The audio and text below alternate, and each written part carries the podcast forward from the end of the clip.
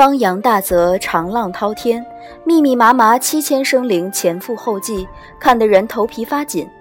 凤九瑟瑟蹲在东华腰间，他自小就有密集恐惧症，乍见此景，只觉冒了浑身的鸡皮，也顾不得再见什么世面，一味寻思如何在东华眼皮子底下找一条退路。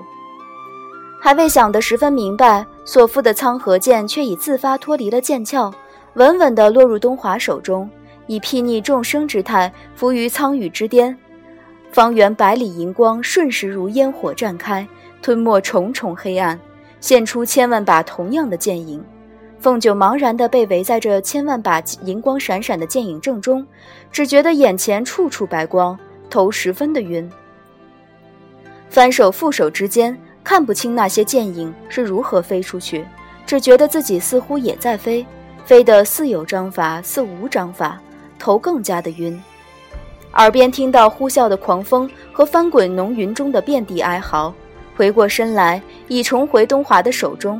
紫红的血水将大泽中的浪涛染成奇怪的颜色，偶有沾到路上的雪雾，却像是激烈的剧毒，将触及的植物全化为缕缕青烟。接着响起东华没什么情绪的嗓音：“破了。”凤九晕头转向的想。什么破了？哦，是燕池雾费尽心力做的那个缺德阵法被东华破了。他刚拖着额角定神，眼睛才能适应一些正常的光线，就见得燕池雾怒气冲冲地携着一抹沉重剑影杀将过来。老子练的这七千恶灵，虽然违了天道，注定受罚，但也该是受老子劈出的天雷责罚。你们当神仙的，不该竭尽所能渡他们一渡吗？今天你的剑染上他们的血，只会背负上弑杀的恶名。你下手倒是干净利落，不怕有一天老天爷责罚你弑杀之罪。凤九心力交瘁的念了句佛，望老天爷万万保佑燕池雾砍过来那一剑，定要砍在苍河的剑身上，一分一毫偏不得。但瞧那汹汹剑气，他又离得两剑交锋之处如此近，即便姓燕的一分一毫不偏。说不得剑气也要将他伤一伤，他心中一时委屈，觉得东华怎能如此缺德？不就是戏言了一句他变态，他就计较至此，又有些自暴自弃。且随他去。若当真今日被他害死，看他如何同他们青丘交代，如何同他的爷爷奶奶、阿爹阿娘、伯父伯母、姑姑姑父、小叔小叔父交代。想得正热闹，蓦然一条闪闪电光打过来，照得他心中一紧。眼风里瞧见天边乍然扬起一道银光，黑色的流云唰的被破开，雪般的剑影长驱直入，兵器相撞之声入耳。几个招数来回，燕池雾兀然痛哼一声，凌乱步伐退了丈远。战局里响起东华淡淡的一个反问：“弑杀之罪。”语气虽淡，气势却沉。本君十来万年未理战事，你便忘了？从前本君执掌着六界生死，是怎样的风格？呼呼风声吹得凤九又是一阵头晕。东华的从前，啊，东华的从前。提起这个，凤九比数家珍的熟练还要更为熟练些。他们青丘的来历、母家的族谱，他背诵的全无什么流利可言。但东华的从前，他能洋洋洒洒地说上三天三夜，不打一个疙瘩。可他念学时，先生考仙史中的上古史，他次次拿第一，全托东华的福。如今他以为同他已没什么缘可言，脑中晕头转向的略一回想，关于他的那些传说，一篇一篇，却仍记得很清楚。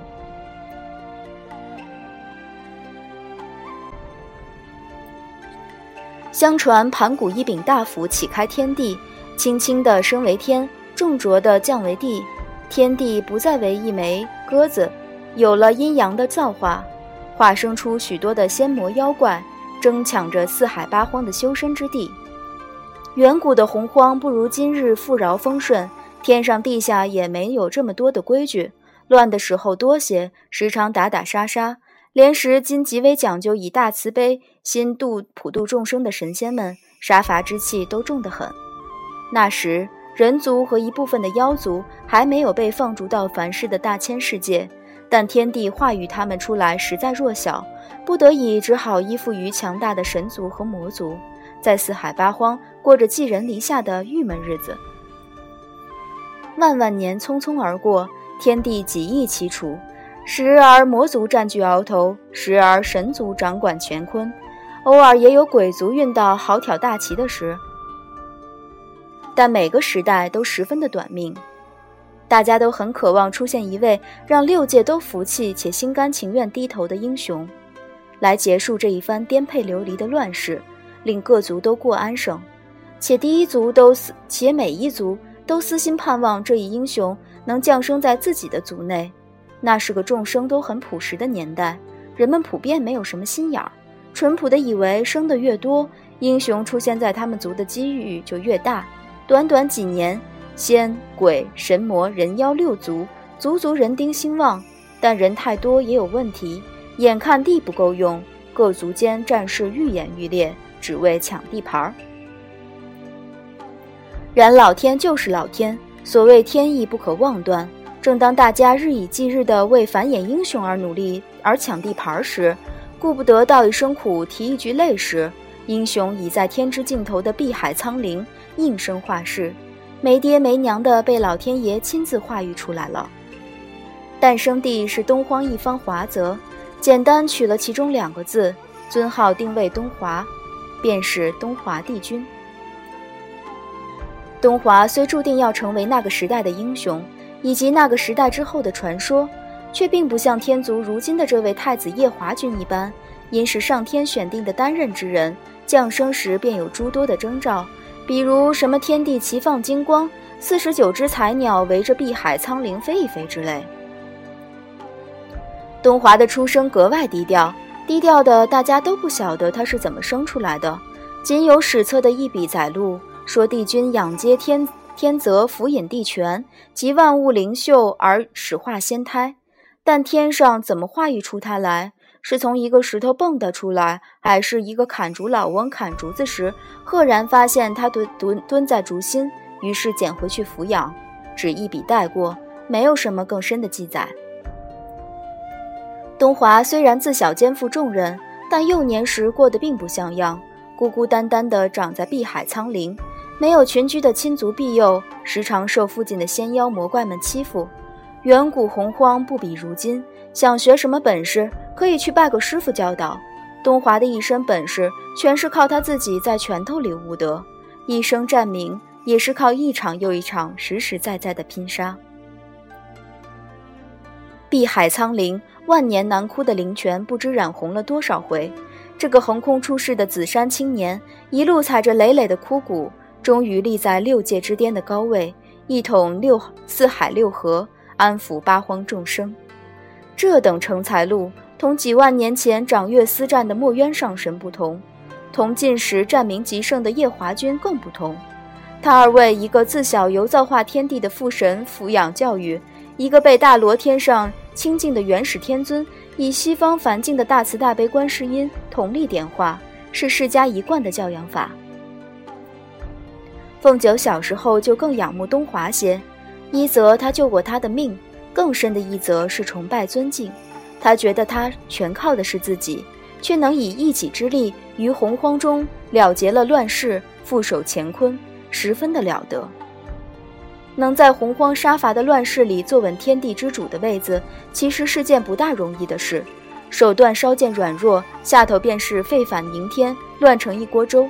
唯有铁血无情的镇压，才见得些许安定。即便后来随着天族一脉逐年壮大，东华渐遗权于时尚年幼的天君，自己入主一四一十三天太晨宫享清福了。当年的铁血之名在六界也是仍有余威，因此今次燕池雾妄想以七千生灵来要挟住他，也无怪他会那么轻飘飘地问上一句：“是不是忘了他当年执掌六界时的风格？”东华他确然不是个有大慈大悲、大菩提心的仙。自古如此。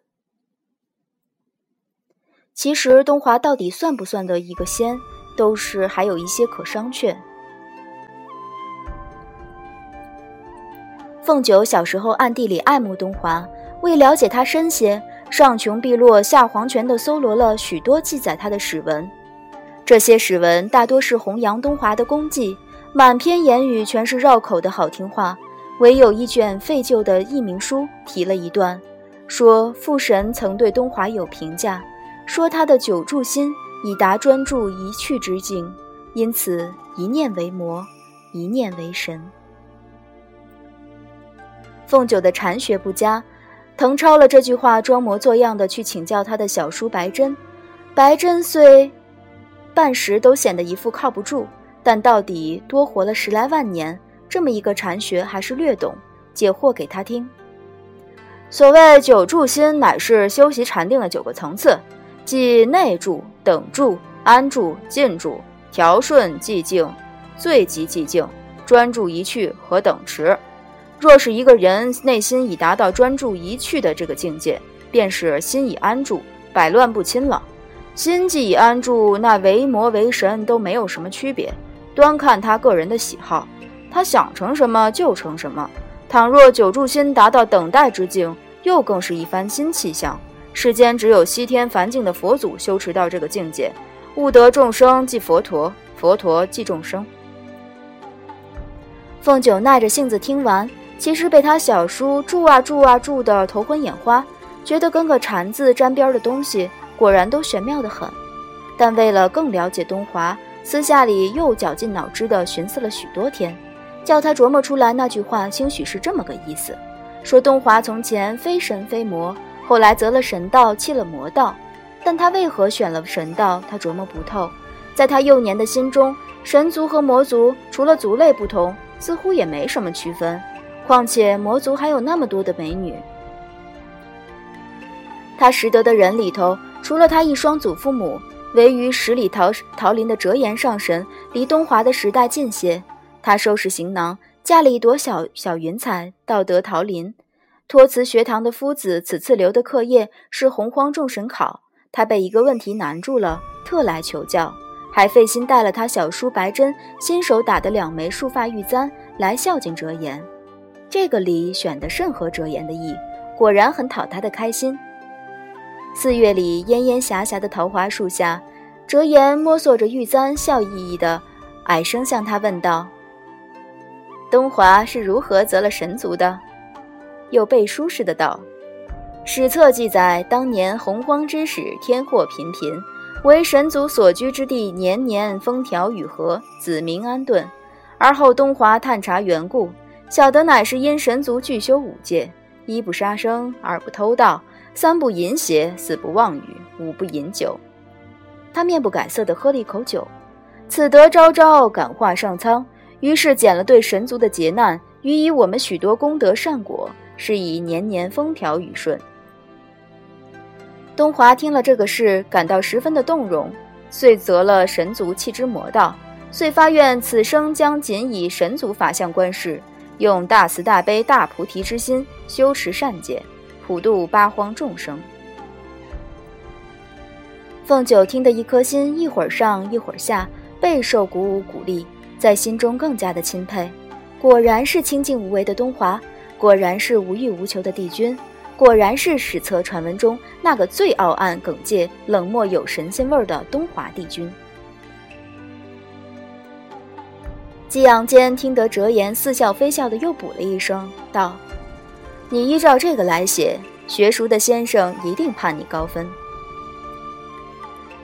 凤九端着一个原本打算写批注的小本，愣愣的。